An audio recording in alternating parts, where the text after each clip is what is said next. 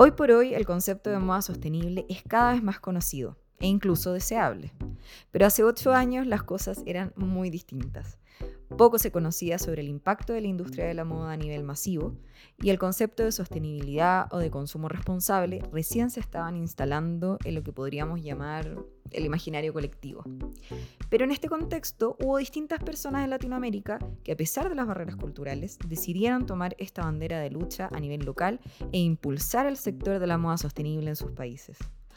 Una de estas personas es nuestra invitada del día de hoy, Ornella Paz, emprendedora social peruana y fundadora de Curante Bay, una startup de estilo de vida sostenible que sueña con revolucionar el mundo del retail y cuyo propósito es democratizar el acceso de mujeres artesanas y emprendedoras de Perú a nuevos mercados a través de la tecnología, la comercialización colectiva e inclusiva. Además, Ornella cofundó el año 2014 la Asociación de Moda Sostenible de Perú y tres años después cofundó Viversa, la primera multimarca física de moda sostenible ubicada en uno de los centros comerciales más grandes de Lima. Emprender definitivamente no es tarea fácil, menos cuando lo haces teniendo en mente un propósito social y entre comillas se te atraviesa una pandemia en medio del camino. Pero la historia de Ornella realmente nos habla sobre resiliencia y adaptación, además de una de un compromiso con su propósito muy, muy grande. Con muchísima experiencia trabajando desde la vereda de las ONG y también desde el mundo privado, nuestra conversación se centró en conocer sus aprendizajes como emprendedora y compartir algunas reflexiones sobre este camino. Además, hablamos, por supuesto, de Curante Bay, su modelo, sus valores y la visión a la base del proyecto sobre el rol que juega la tecnología para avanzar hacia una moda más sostenible. Por otra parte, conversamos sobre el desafío de posicionar la moda sostenible en Perú y la evolución del mercado y sus consumidores. Esto y mucho más en una nueva conversación franca junto a Ornella Paz. Bienvenida, Ornella, a una nueva conversación franca. Qué gusto tenerte por acá. Muchísimas gracias, Javiera. Yo feliz de la vida de poder conversar con ustedes. No, de verdad que me, me entusiasma mucho porque yo sigo tu proyecto hace ya un tiempo. Hoy tiene un nombre, antes tenía otro, ya nos contarás sobre, sobre aquello, pero mm, me entusiasma mucho también poder eh, conocer la experiencia de cómo se ha ido desarrollando la moda sostenible en Perú. No lo hemos conversado hasta ahora en el podcast, así que de verdad que me tiene muy, muy entusiasmada. Muchas gracias por estar acá. A ti, a ti, Javiera, muchas gracias. Bueno, primero que todo, partamos eh, como por el principio, siempre me gusta poner un poco más de contexto y que tú en tus propias palabras nos puedas contar un poco sobre ti, eh, pero sobre todo cómo llegaste a involucrarte en la moda sostenible. Bueno, es una historia bastante, ahora que me pongo a pensar y regreso al, inicio, en los principios, es bastante emocionante recordarlo, ¿no? Yo nunca quise emprender, siempre estuve pensando en enfocarme en trabajar en empresas, que fue durante algunos años el trabajo que, realicé, pero en el 2015 es donde aquí en Perú hubo como una especie de furor en cuanto a la, a la aparición de emprendimientos sociales, ¿no?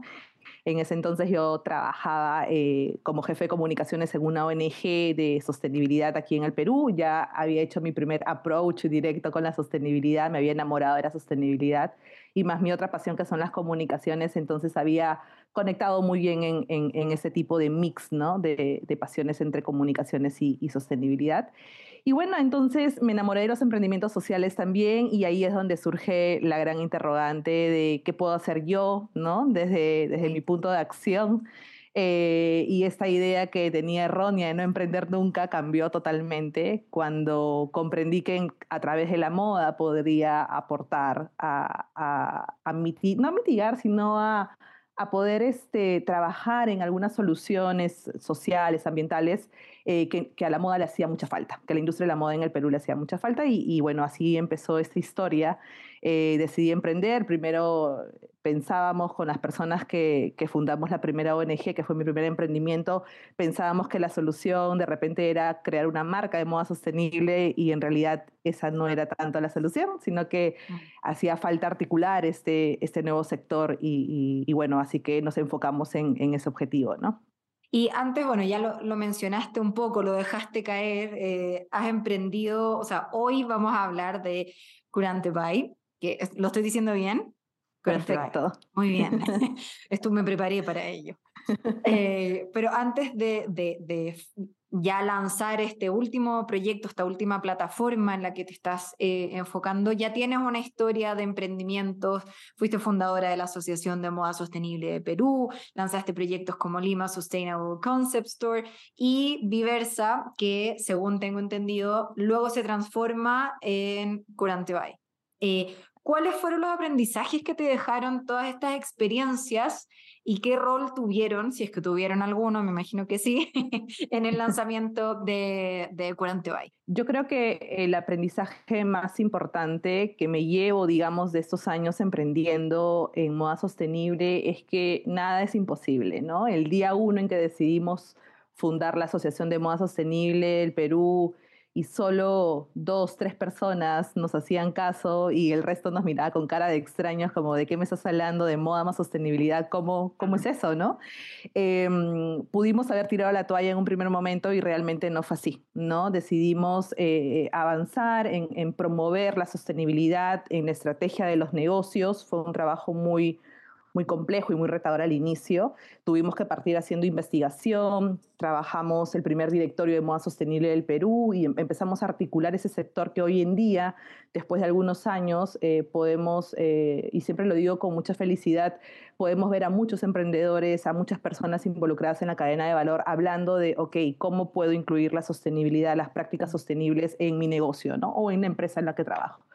Entonces creo que el aprendizaje principal que me llevo es esto, es que em, es muy importante traer hacia la agenda de los negocios, hacia la agenda de la misma, de la prensa, que en ese entonces tampoco nos hacían caso, yo como comunicadora eh, me mataba haciendo mis notas de prensa para difundir moda sostenible aquí, pero todavía en ese entonces, 2015, no era de interés, digamos, o, no se sabía. Entonces, la información, educar a las demás personas, compartir la información, fue la clave para poder, digamos, hoy en Perú estar hablando también de, moda más sostenibilidad, ¿no? Entonces, eh, de manera personal también me llevó mucho esta evolución que tuve de primero emprender a través de una ONG para luego pasar a emprender haciendo empresa, mm. que como muy bien lo dijiste, eh, fue a través de Viversa, su nombre inicial fue Lima Sustainable Concept Store, luego ya eh, lo cambiamos y todo.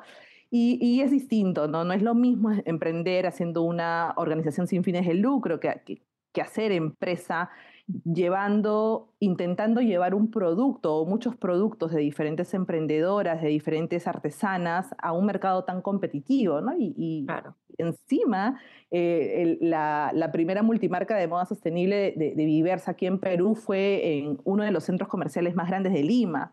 Entonces ya, ya imaginabas a nuestro espacio físico en medio de muchas fast fashion inmensas, de muchas tiendas de moda grandísimas con muchos años de experiencia. Entonces fue un salto muy interesante de, ok, vengo cuatro años, porque estuve cuatro años en la, en la asociación promoviendo eh, mucha información acerca de esto para ahora paso a esta otra realidad que es, ok, tengo que lograr que compren estos productos de moda sostenible, ¿no? Entonces fue como tirarnos a la piscina un poco y ver que, cuál era la reacción del consumidor peruano. Eh, te estoy hablando en el año 2018, que fue el año en que fundamos la eh, Viversa, ¿no? La multimarca de moda sostenible. Perfecto. ¿Y cómo fue esa, esa reacción del, del consumidor, de las consumidoras? Sabes que fue muy interesante porque, a ver, acá en Lima, eh, el centro comercial donde estuvimos, que se llama Jockey Plaza, digamos que el 99% del público es público peruano, local, ¿no? Hay otro centro comercial que, que, sí es donde el turista, el extranjero está presente y creo que es la mayoría, el, el público objetivo de ellos, pero donde estuvimos no, era local. Entonces, en algún momento con los que fueron mis socios decíamos en reuniones, hubiera sido ideal abrir en un centro comercial donde conectemos con turistas, porque lo más probable es que eh, de repente el peruano no se siente identificado al 100% y no eh, esté deseoso de comprar ese tipo de producto, ¿no? Porque la verdad, Javiera, es que era cuando tú llegabas a, a Viversa, encontrabas una vitrina en donde pues veías prendas bordadas, veías, em, eh, no sé, polleras muy modernas, ¿no? Para el uso, muy, muy, muy funcionales. Entonces, la sorpresa fue que el peruano y la peruana sí nos compraba mucho de estas prendas, mucho de moda de este tipo, ¿no? Buenísimo. Pero especialmente, sí, pero especialmente el peruano y la peruana que llegaba, ese es un insight muy importante, que llegaba de vacaciones de otros países donde radicaban y llegaban de vacaciones a visitar a la familia y eran ellos mayormente los que compraban porque se querían llevar un, recuerdo, un producto que además de, tener, de haber sido elaborado a través de materiales de buena calidad, etcétera, también tenga esa historia de impacto eh, social y ambiental eh, detrás, que justamente ese es uno de los del trabajo que hacemos nosotros. Nosotros no solamente te ofrecemos un producto de moda, sino también te contamos cuál es el impacto que tu compra va a generar, ¿no? A, través de, esa intención, digamos, de compra que hay, ¿no? Entonces, creo que el aprendizaje fue eso. O sea, el peruano y la peruana sí compra moda sostenible, sí compra moda con propósito. Eh, no todos, hay muchos que también compran porque simplemente les interesa la calidad y también es válido. Les compartimos la historia de impacto, pero hay ese nicho importante, ¿no? Interesante ese, ese insight, me, me parece, como de también esa visión, un poco lo comentaba en el capítulo anterior, de, de que quizás cuando uno está fuera de su país, ve con mucho anhelo y con mucho orgullo también esas historias eh, y, esa, y esa tradición quizás textil o tradición artesanal o incluso la creatividad que hay dentro de tu propio país, yo creo que se valora muchísimo. Eh, entonces me, me hace mucho sentido que quizás gran parte de, los, de, esos primeros consumidores, consumidoras, hayan tenido ese, ese perfil.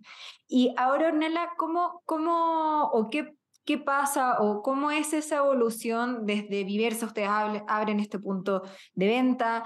Tengo entendido que también ahí la pandemia, no solo a ustedes, sino que a gran parte de los negocios y a las cadenas productivas en la moda les supuso un gran remesón y un gran desafío.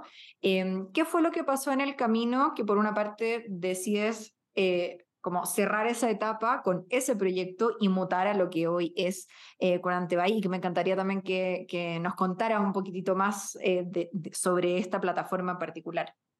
Sí, buenísimo. Este, bueno, eh, Viversa justamente se abre en diciembre del 2018, me acuerdo exactamente 15 de diciembre del año 2018, em, y operamos durante 18 meses en ese centro comercial. La pandemia, como bien lo has dicho, pues trajo abajo muchos eh, planes, sueños no, pero planes sí, ¿no? Hubo mucha inversión de por medio en este espacio, porque claramente nos proyectábamos a, a poder llegar a ese punto de equilibrio que todo emprendedor, empresario busca, y poder continuar eh, avanzando en comunidad. Llegamos nosotros a, crear una comunidad de 52 emprendimientos de diferentes partes del país que fueron expuestos sus productos en, este punto de venta. Sí. Pero bueno, la pandemia al final hizo muchos cambios de planes también personales, ¿no? Y eso influyó en muchos de los socios que, con los que yo, eh, digamos, participé directamente en esta apertura de lo que fue Viversa. Y em, a mí me dio esta oportunidad de un poco replantear también eh, si lo creía conveniente, que luego dije no, realmente es lo que quiero, mi propósito personal, que es justamente seguir empujando y promoviendo en la industria de la moda peruana eh, prácticas sostenibles.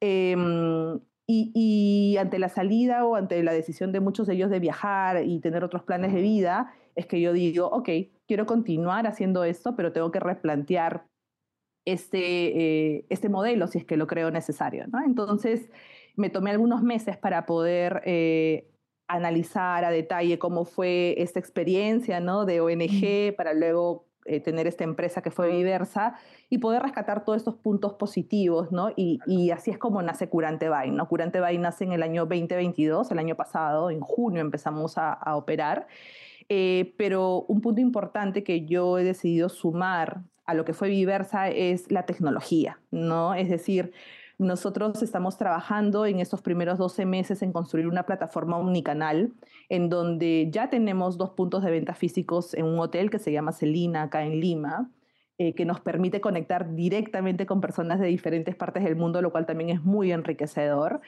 Pero la tecnología es un reto muy grande que tenemos ahora mismo para poder justamente llevar esas propuestas de nuestras socias comerciales. Ahora mismo son 24 de seis ciudades del Perú que elaboran productos de moda eh, y poder conectarlos con otros mercados mucho más lejanos que eh, el peruano, digamos, ¿no?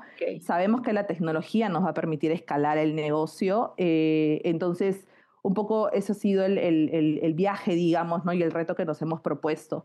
Eh, creemos firmemente que a través de los negocios se puede generar impacto positivo, o sea, estamos totalmente convencidos de esto, pero también creemos que es un camino largo, ¿no? Es un proceso largo de, de diferentes hitos. Ahora mismo todavía no lo hemos contado, pero acabamos de obtener el certificado de empresa B pendiente, lo cual también, sí, lo cual también nos alegra mucho y a la vez nos reta mucho porque sabemos que no es estar en este status quo, ¿no? De, ok, mm.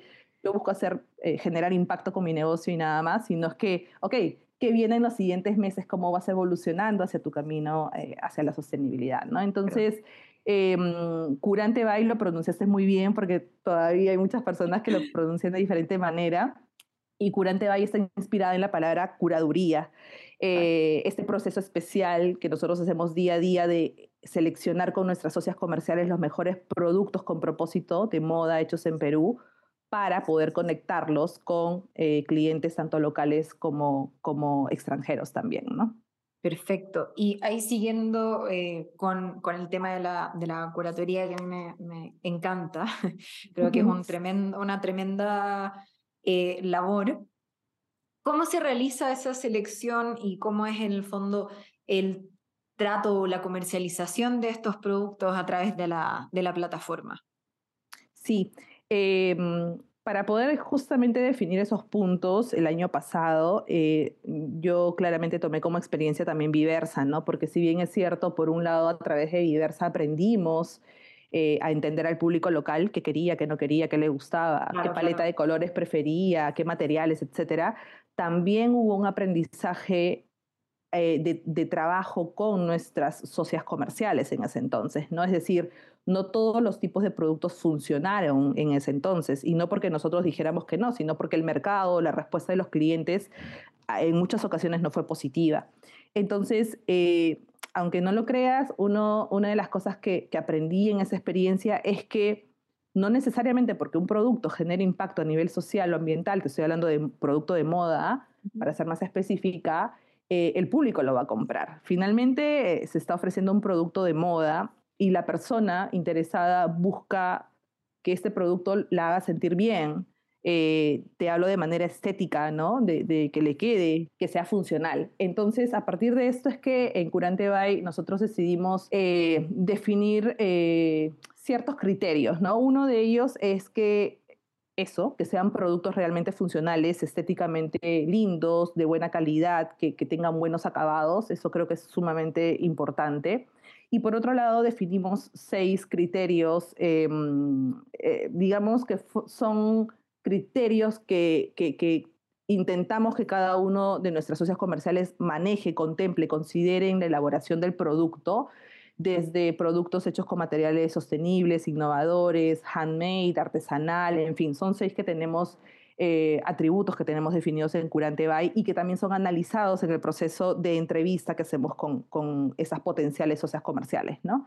Em, necesariamente tiene que ser formal el negocio, eh, trabajamos con negocios formales y nos ha pasado que en algunos casos no lo son y, y, las animamos a hacerlo. En muchas ocasiones, sobre todo artesanas, no saben cómo hacer este proceso de, digamos, de formalización, entonces también se les orienta. ¿no? Buenísimo. Em, y bueno, entonces una vez que llegamos a un acuerdo, eh, lo que viene es una, les pedimos que completen un formulario que le llamamos declaración que hemos elaborado nosotros a partir de un cuestionario que es justamente el cuestionario de empresas B, de sistema B, y los objetivos de desarrollo sostenible. ¿no? Entonces es una declaración donde les pedimos que todo lo que hemos conversado y nos han contado que están haciendo eh, a, partir de prácticas sostenibles también lo plasmen en ese formulario.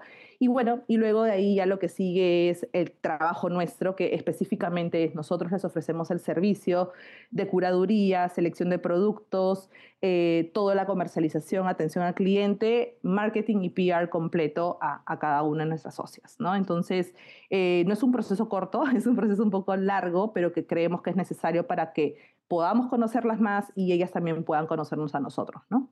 Perfecto. Sí, de hecho tenía ahí en mente esa, esa pregunta sobre, sobre bueno, los atributos, pero también ese desafío de, de corroborar de alguna forma eh, es eso que se está diciendo y entendiendo que, no sé, quizás mercados como los europeos, o sea, como el europeo, eh, cuenta con certificaciones o hay reglas que son mucho más estrictas y que si uno quiere exportar, por ejemplo, para allá eh, tienes que cumplir con ciertos certificados, pero nuestro mercado es distinto. Y, efectivamente, si uno, me imagino, que quiere levantar una oferta artesana, eh, artesanal y de, de, es más informal, como tú decías, en muchas, en, muchas ocasiones, la confianza al final se vuelve fundamental. O sea, hay otras reglas, a eso me refiero. Hay otras reglas para poder eh, aproximarse a esos atributos y me parece súper interesante que de una u otra forma igual exista una cierta sistematización para poder tener algunos respaldos o para poder ir identificando, para poder ir plasmando, porque, claro, uno dice, bueno, eh, obvio que la certificación es como lo más fácil, pero ¿qué pasa cuando en la realidad de tu mercado eso no es tan factible en realidad? Como que vea, también hay que, pedir, hay que pedirle o hay que pedirnos lo que realmente podemos dar en este minuto.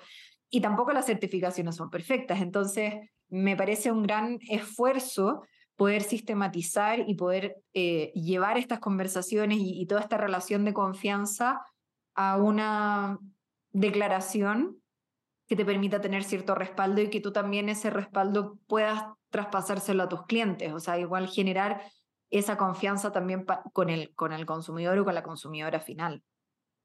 Así es, totalmente de acuerdo. Y además nos, nos pasó al inicio, ¿no? Em, eh, muchos de ellas nos decían, no tengo el certificado. Te pongo un ejemplo.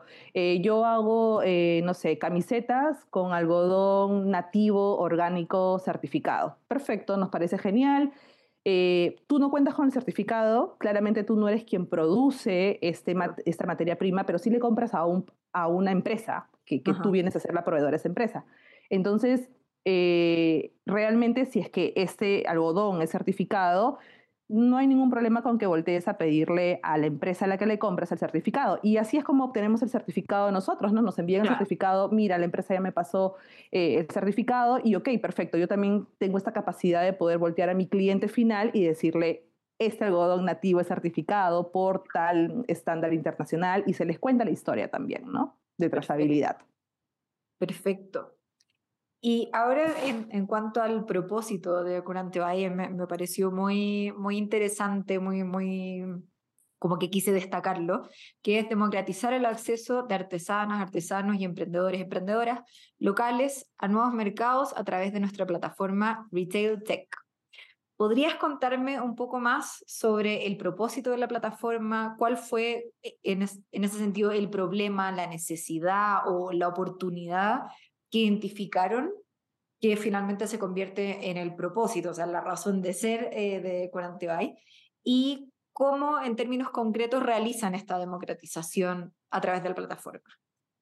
Sí, el modelo de negocio que nosotros hemos em, definido parte de esta, mm, como tú bien lo has dicho, ¿no? de esta necesidad que identificamos em, que tiene que ver específicamente a cómo empoderamos a negocios liderados por artesanas y emprendedoras que están, que están en una edad temprana aún como negocio, eh, cómo podemos empoderarlas y cómo podemos abrirles camino para que realmente puedan llegar a nuevos mercados, ¿no? Si sabemos, y, lo sé yo de primera mano, que puntos de venta estratégicos como un retail, centros comerciales, eh, hoteles, qué sé yo, pues mensualmente les demandaría invertir mucho dinero eh, que no lo tienen ahora mismo porque están justamente empezando un negocio. Entonces, ¿cómo lo hacemos? ¿no? Em, y, de eso parte todo en realidad, ¿no? de eso parte la, la, existencia en su momento de Viversa, ahora de Curante Bay, em, de poder ofrecerles un servicio real de conectar sus productos con nuevos consumidores, tanto locales como extranjeros, eh, pero que no tengan que estar sufriendo cada fin de mes en cómo voy a pagar estos costos fijos que me genera, ¿no? Porque si lo hacemos en, rápidamente hacemos una, no una operación, pero una lista, imagínate de cuánto pagas al mes a una vendedora o vendedor, eh, en fin, hay una serie de gastos que se van acumulando. Entonces, Curante Bay nace con esta idea de poder solucionar, digamos, eh, solucionarles este, este punto tan complejo eh, a emprendedoras y artesanas peruanas, especialmente mujeres, eh, para que digan, ok, entonces eh, Curante Bay es mi aliado, me acompaña para poder comercializar mis productos Em, y no tengo por qué estar pensando en que de repente mi negocio ya no va a seguir avanzando, porque eso pasa mucho, ¿no? Se encuentran con, esta, con este gran reto que es cómo puedo cubrir gastos mensualmente en un, en, un inicio y dicen, ok, esto no me sirve y lo dejo ahí. O pasa con muchas artesanas que no salen de vender de sus propias ferias locales, entre vecinos, entre los pocos turistas que llegan, y, y, deciden pues dejar de lado esta, esta tradición que tienen, ¿no? Y las nuevas generaciones de familias artesanas lo mismo, ¿no? Entonces, realmente el propósito, claramente, como tú lo dices, está enganchado con el modelo de negocio que tenemos, en donde nosotros trabajamos a partir de comisiones de ventas con estas socias comerciales, ¿no? Todo el esfuerzo que hacemos nosotros es para poder contar sus historias, conectar sus productos con nuevos consumidores em, y, la forma de, poder facilitarles esta, esta llegada a estos nuevos consumidores es como te estoy contando, ¿no? Ahora, ya hemos cumplido un año y los modelos de negocio también se tienen que reevaluar, ¿no? Y se van ajustando también. Entonces, eh, en base al crecimiento de cada una de las socias comerciales, porque no todas están en el mismo nivel de hace un año, em, es que ya se empieza a evaluar, ok, ¿qué otro tipo de planes se pueden empezar a, manejar con estas socias que ya van creciendo, ¿no? Y que su, su volumen de venta también va cambiando y es distinto y es mucho más demandante, ¿no? Me gusta eh, el concepto de retail tech que usan, entonces en ese, en ese sentido, siguiendo esa línea, ¿cuál es el rol que juega la tecnología en, en todo este modelo? ¿O cuál es, claro, como el rol, el beneficio que tiene incorporar herramientas tecnológicas en la difusión y en la comercialización finalmente de una moda más sostenible?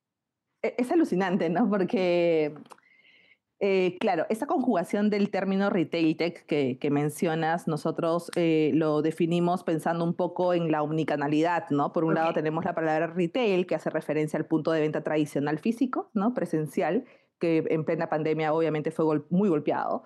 Eh, y por otro lado, la tecnología. Eh, creo que la pandemia nos ayudó mucho eh, en esa reformulación, en este cambio de chip de decir, ok, ¿en qué mundo vivíamos que no pensábamos en, en usar la tecnología, te hablo años atrás, para poder justamente llegar a más personas? Y creo que ahí va esta, em, esta, este gran beneficio que la tecnología nos da, poder llegar o poder tener un alcance mayor, que no necesariamente sea tu país, sino muchos otros más espacios geográficos, eh, a través de un clic, a través de una campaña de marketing digital, ¿no? Entonces, que probablemente si lo, lo, comparas un poco de repente con algunas estrategias de retail físico, te podría tomar mucho más tiempo el retail físico que el digital, ¿no? Entonces, em, hay muchos puntos a favor que la tecnología nos daría y, ese es el reto que te hablaba al inicio, de poder potenciar este e-commerce que, que, hoy en día existe, eh, es www.curantebay.com y poder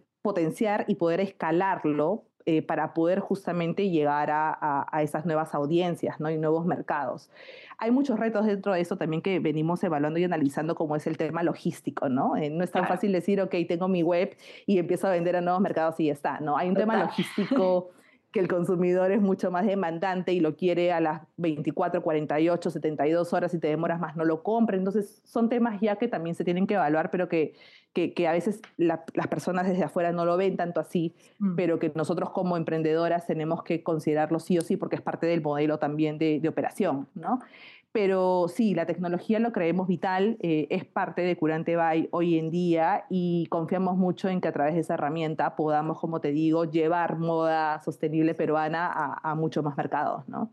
Y qué interesante, eh, me parece que también tu, tu perfil, bueno, como, como en el fondo como comunicadora, eh, luego también como emprendedora, pero no, no te había tocado en el fondo enfrentarte a, las herramientas tecnológicas hasta que asumes este nuevo desafío. ¿Cómo también ha sido, ha sido eso?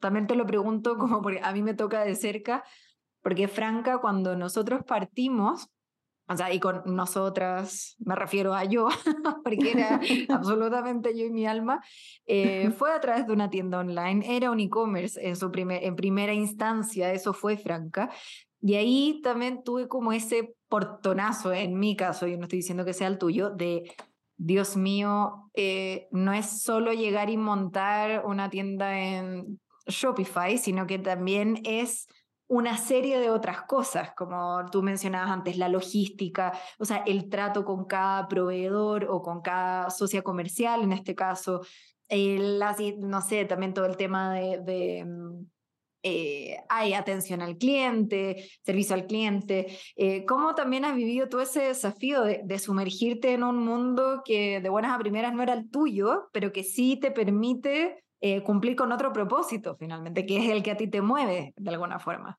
Sí, ha sido todo un viaje eh, de aprendizaje, pero in situ. O sea, realmente no es que, como tú dices, no es que yo haya estudiado marketing ni comercialización, todo lo aprendido en, en la cancha, como se dice criollamente, em, el trato con proveedores, ¿no?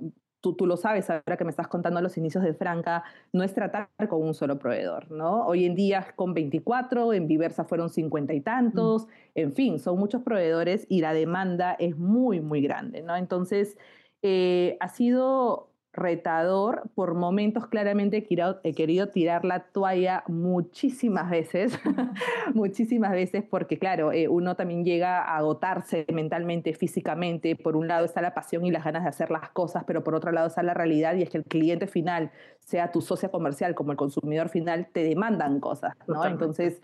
Eh, es, bastante eh, duro el, el, proceso del viaje, pero em, realmente es un aprendizaje que se ha dado en el camino, en, el mismo espacio y momento de poder definir procesos de comercialización, de atención al cliente, de cómo lo hago a nuestra manera, a nuestra forma, ah. porque creemos que así puede seguir funcionando, ¿no? Entonces sí, eh, creo que has hecho la pregunta así como muy eh, fundamental porque tú también lo has vivido y, no es que cualquier persona pueda hacérmela porque lo has vivido y claramente por, eso lo estás haciendo. Eh, pero también es mucho de escuchar y buscar un poco de, del mensaje de aquellas personas que tienen más experiencia, ¿no? es decir, poder tocar las puertas y pedir, oye, te invito a un café, porque sé que la persona que, que si me dice que sí es tiene años en el mundo retail o en el mundo de marketing, qué sé yo. Y una de las cosas que a nosotros, y siempre voy a ser muy agradecida, nos funcionó mucho, es que nosotros fuimos seleccionados eh, por una aceleradora de negocios aquí en Perú que se llama Startup PC durante un año para un programa eh, eh, anual empresarial de aceleración. Ahí, Javiera, yo aprendí muchísimas cosas de tecnología y muchísimas cosas legales que yo creo que es muy importante que todo emprendedor, futuro emprendedor, que yo no sabía. Mm. ¿No? Entonces, el acompañamiento de personas u organizaciones que, que, te dan la mano para poder hacerte entender muchas cosas también ha sido vital en ese proceso. Eso ahí también como un consejo que, que, que, puedes dejar para futuros emprendedores, que tenía también ahí esa pregunta en mente, con toda esta experiencia, alguien que quiere, que quiere emprender, que se quiere em, embarcar en todo, este, en todo este camino, yo al menos rescato de lo que tú estás mencionando, que las redes, o sea, fundamentales, y yo creo que ese trabajo, como tú bien decías, como en la cancha, o sea, al final ahí también es donde uno aprende tanto, tanto, tanto, tanto. las redes de soporte, como lo dices, es muy importante. Em, yo creo que un consejo que eh, sí me encantaría eh, darlo ahora y tiene que ver con con quiénes vas a trabajar o decides trabajar o con quiénes decides aliarte, ¿no? Es, es, una, es un consejo bastante amplio en el sentido de que hay muchas aristas de por medio, pero sí es muy importante saber elegir a personas que estén comprometidas y que estén, no piensen igual que tú, claramente eso jamás lo vas a encontrar, pero que sí tengan este propósito de ir de la mano hacia un punto en común. Creo que eh, eso es algo que al, inicio a todo emprendedor, emprendedora, personalmente hablando, nos emociona muchísimo, me emocionó muchísimo que de repente no me permitió eh, analizar un poco más allá, ¿no? Pero es importante porque si no, más adelante pueden presentarse muchas, muchas, muchos descubrimientos que no esperabas y se puede complicar mucho más, ¿no? Sí, no, qué, qué buen punto. O sea, al final, equipos de trabajo, colaboradores, alianzas, etcétera, ir que sean personas que vibran como un poco en tu misma frecuencia, por ponerlo quizás de una forma un poco más esotérica, pero no por eso menos real, y que sean también complementarios, yo creo, a ti. O sea, lo que tú decías, no necesariamente alguien que piensa exactamente igual que tú, que tenga exactamente tus mismas habilidades, o sea, ojalá que no las tenga y ojalá que sea alguien complementario o una entidad que tenga un conocimiento que tú no tienes y que te pueda aportar ese expertise y ese, y ese, ese know-how de alguna forma. Totalmente, sí, totalmente, totalmente de acuerdo. Eh, lo que pasa es que hay mucha pasión siempre, ¿no? Hay mucha emoción al inicio, entonces a veces podemos un poco eh, dejarnos llevar por eso, ¿no? Pero ya también los años, la experiencia, escuchar a mm. las demás personas también te, te centra un poco más, ¿no? Totalmente. Ornella, y en tu experiencia ya llevas harto, harto tiempo aquí ya observando, no solo observando, sino que podríamos decir que metiendo las manos en la masa, en la, en la moda sostenible eh, de Perú. Entonces, ¿cómo ha sido este proceso de posicionar eh, la moda sostenible hecha en Perú dentro del país y a nivel internacional? Tú mencionabas al principio que cuando recién partiste era como que la prensa no, no, que no pescaba, como decimos en Chile, eh, como que no, no se conocía mucho, nadie le daba tanta, tanta, así como que tanta bola. Eh, ¿Cómo ha sido ese proceso? Después te pregunto por la evolución, por la evolución, digo, de, de, cómo la has visto, pero ¿cómo, fue ¿cómo ha sido el proceso de ir posicionando? ¿Cómo ese, ese trabajo un poco de hormiguita que uno tiene que ir haciendo para poner ciertos conceptos, para levantar ciertas historias? Eh, me encantaría saber tu experiencia también en eso. Sí, eh, bueno, ha sido un proceso de escuchar muchos nos, muchas negativas, claramente, sobre todo porque eh, si retrocedemos un poco en el tiempo, estamos hablando de 2015, el punto de partida en donde realmente moda más sostenibilidad no se escuchaba en Perú. Em, entonces, sí fue mucho de, de, tratar de ponernos en los zapatos de las otras personas, de, ok, no saben eh, la importancia de fusionar la moda con la sostenibilidad, de introducir la sostenibilidad en la estrategia de los negocios de la moda. Entonces hay que ser muy eh, inteligentes también emocionalmente para poder transmitirles el mensaje. ¿no? Entonces lo que identificamos en un primer momento era la importancia de difundir el mensaje, la importancia de la moda sostenible en el Perú, por qué, para qué, cómo funciona, cómo es, en fin y eh, necesitábamos generar espacios en donde convoquemos justamente a personas interesadas, ya sea de la cadena de, valor ¿no? de esta industria o, interesados. ¿no? Entonces, em, pensamos inmediatamente en un primer momento en la academia, porque creíamos que obviamente eh, los estudiantes de carreras eh, de, de moda pues iban a ser uno de los principales interesados en ese tema, lo cual fue así.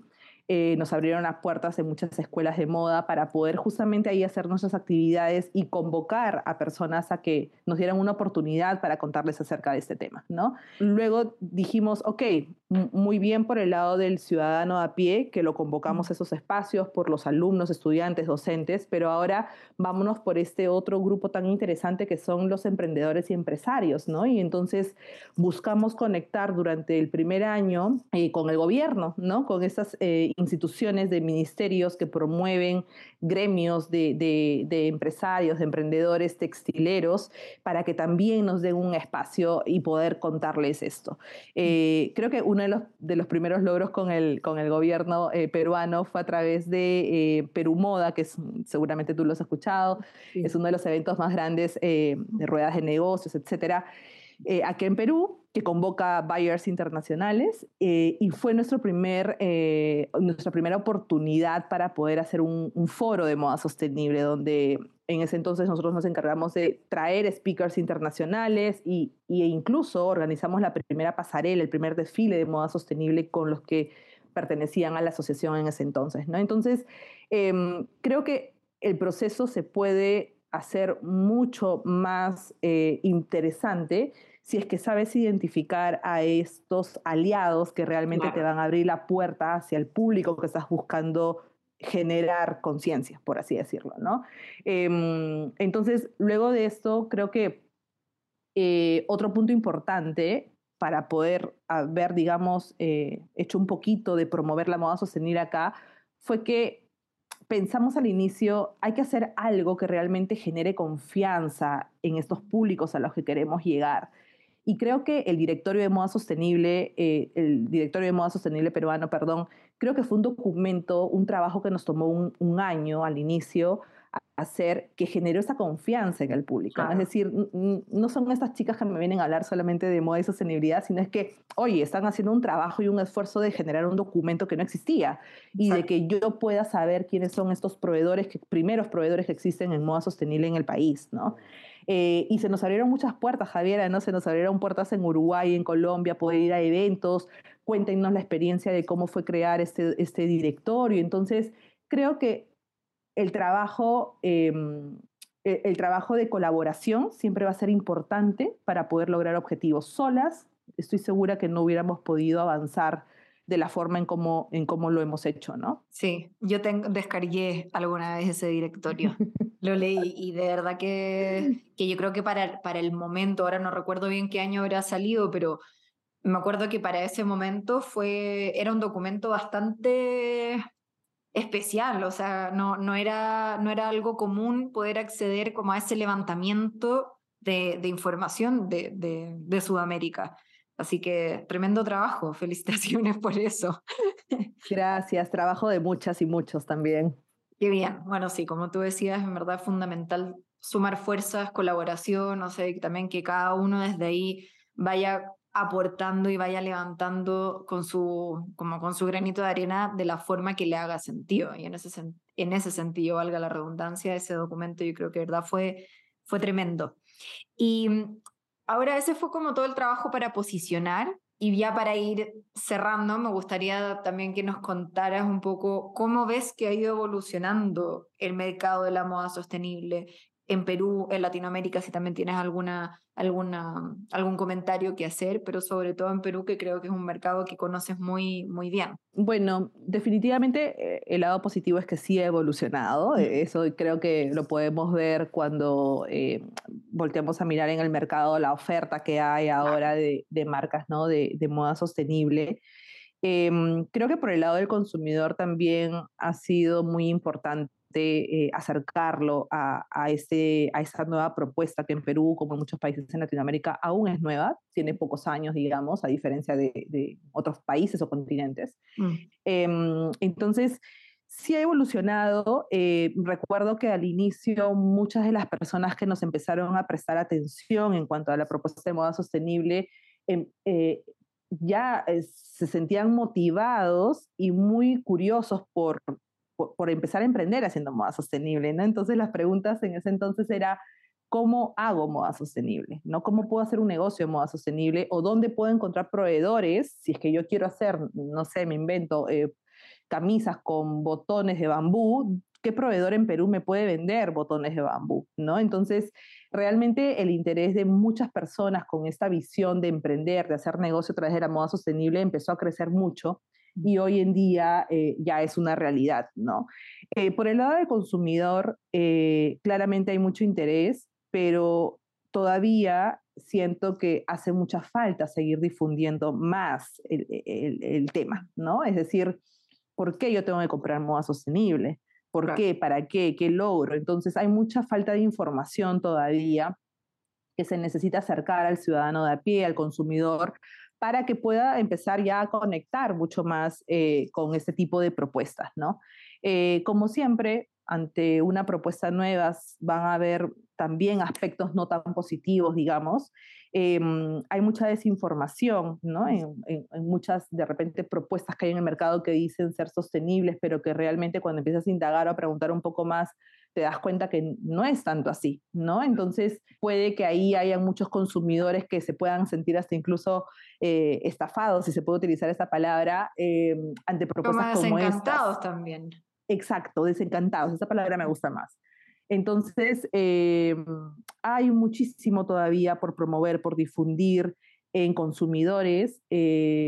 yo personalmente, desde mi experiencia con Curante Bay, te puedo decir que si pongo ahora mismo eh, en una balanza la experiencia que hay con turistas y, con ciudadanos peruanos en cuanto a la compra de moda sostenible en Curante Bay, pues claramente los turistas todavía son la gran mayoría, ¿no? Hoy en día, en el caso de Curante Bay, ¿no? Hay muchos peruanos y peruanas muy interesados, eh, pero todavía hay una, hay, falta una conexión importante eh, para que puedan convencerse de realmente dar ese siguiente paso que es la compra, ¿no? Entonces es un reto muy, muy, muy grande que todavía falta abordar y que también creo que el gobierno tiene ahí mucha, mucha tarea también que hacer, ¿no? Así como los empresarios, los emprendedores vienen ya enrumbándose en esto, en gestionar la sostenibilidad en sus negocios, el gobierno también eh, tiene ahí un reto muy grande de poder promover ese tipo de prácticas de consumo responsable en, más ciudadanos, ¿no? Ahí ya pues hay mucho de campañas importantes de, a nivel comunicacional, de marketing, qué sé yo, pero sí, yo creo que hay una evolución grandísima.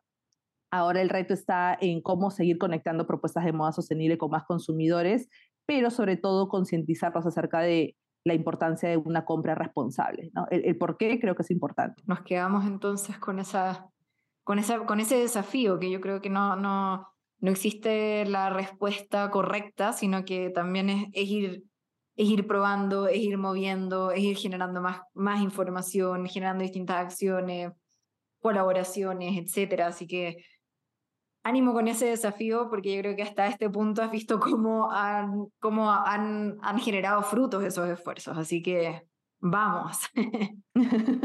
a seguir, sí, sí, sí, claro que sí. Eh, no, no es fácil eh, hacer negocios en general, no es fácil. Ahora, si le sumas un negocio que busca generar un impacto social y ambiental, se vuelve un poco más retador, claramente. Eh, pero creo que es lo que pasa en cualquier mercado, ¿no? Es decir, la, el reto está justamente en cómo llegar a ese consumidor final. Y creo que la mejor forma también es de ser muy honestos como negocios, ¿no? De, de ser muy transparentes y realmente contar las cosas como son.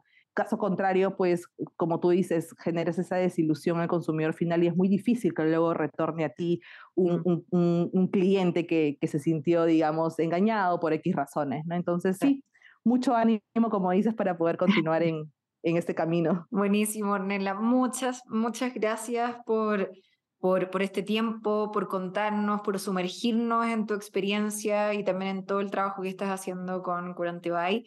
Te deseo de verdad lo mejor. Esperamos que conquisten el mundo, aunque lleguen a nuevos mercados. Espero que esa labor, sí, que puedas cosechar muy pronto esos, esos frutos y que sepamos muy pronto de de ti, de todas las artesanas y todas las personas que están involucradas en ese proyecto. Así que muchas, muchas gracias. A ti, Javiera, gracias por el espacio. Obviamente conocía de Franca, sí lo seguía, eh, pero jamás me imaginé estar conversando contigo acá para, el, para, para tu podcast. Muchas felicidades por, por ser un medio de comunicación tan importante. Justo lo que estábamos hablando, la importancia de, de contar mucho más acerca de la moda sostenible y acerca del consumidor eh, a, a, esa propuesta, ¿no? Así que te agradezco mucho la oportunidad y, y, espero pronto poder conocerte en persona, ya sea yo viajando para allá o tú de repente viniendo por aquí. Me parece maravilloso.